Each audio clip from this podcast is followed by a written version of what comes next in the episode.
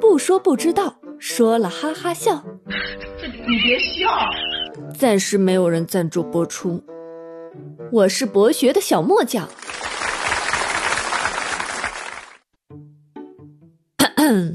提问了啊！四大刺客都有谁？我知道，我知道，这个简单了呀。阿珂、兰陵王、百里玄策、李白，我玩李白贼溜。十步杀一人，千里不留行。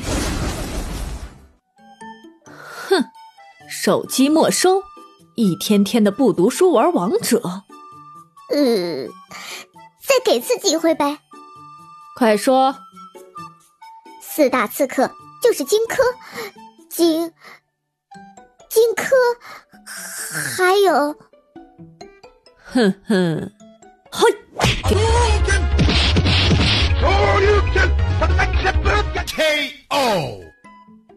给我好好听课。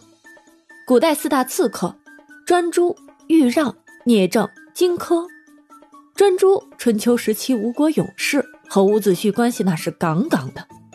有一天呢，伍子胥的老板吴公子光打算干掉吴王僚，自立为王，于是密谋专诸，宴请吴王僚吃大餐为名，藏匕首于鱼腹之中，刺杀为食。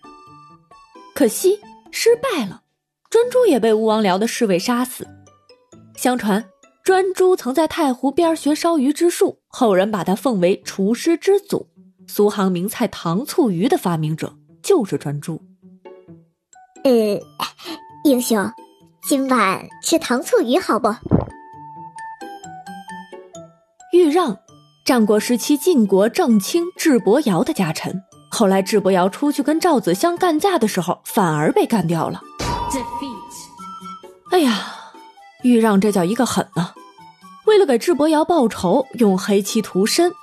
黑叔叔吞下木炭使自己变哑，然后埋伏在桥下。伺机刺杀赵襄子，可惜也失败了。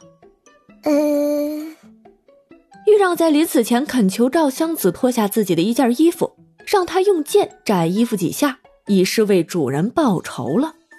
哦，赵襄子答应了。豫让斩完衣服后自杀身亡，死前说出了“士为知己者死，女为悦己者容”的千古绝句。呃，不是吞木炭变成了哑巴了吗？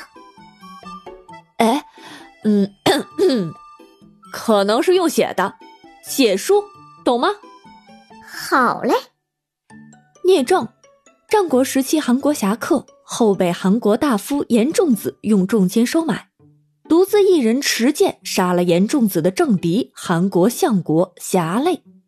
为了不牵连与自己面貌相似的姐姐。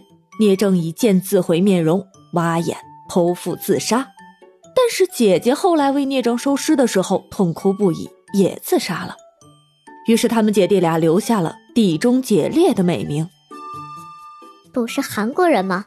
整个容不就好了吗？此韩国不是彼韩国，叫你不读书。哎哎，我错了，我错了。荆轲，战国魏国人。在老家不受待见，去了燕国，反而受到了太子丹的厚待。有天，太子丹觉得秦国太强大了，危机意识啊，就决定派出荆轲前去刺杀嬴政，借口是荆轲要送上燕国地图给秦王，而把匕首藏在地图内进行刺杀。据说当时是这样的：荆轲，这是啥呀？呃呃。这是我打算送您的燕国地图啊！啊，呃，您打开看看。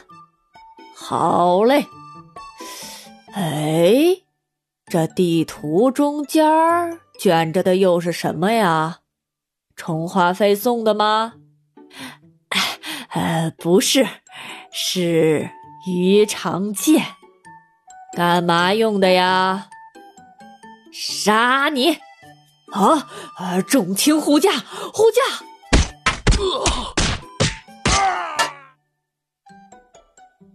搞笑，搞笑哈！大家别认真。当然了，历史上也是以荆轲失败被杀，不然哪儿来的秦始皇一统天下呀？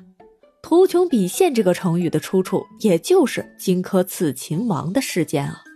然而，为什么大家认为荆轲是四大刺客之首呢？基本上就只记得他的名字和事迹呢？其实说白了，很简单嘛，嗯，就是名人效应。荆轲刺杀的是秦始皇嬴政，而嬴政是第一位达成一统天下成就的玩家，啊，嗯，不是玩家，是帝王。所以，荆轲这波热度就是蹭的杠杠的。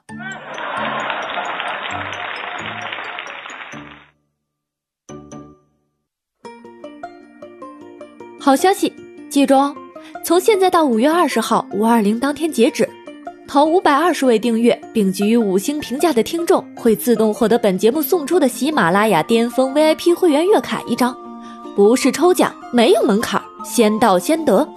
你还等什么？快去关注、订阅、评价吧！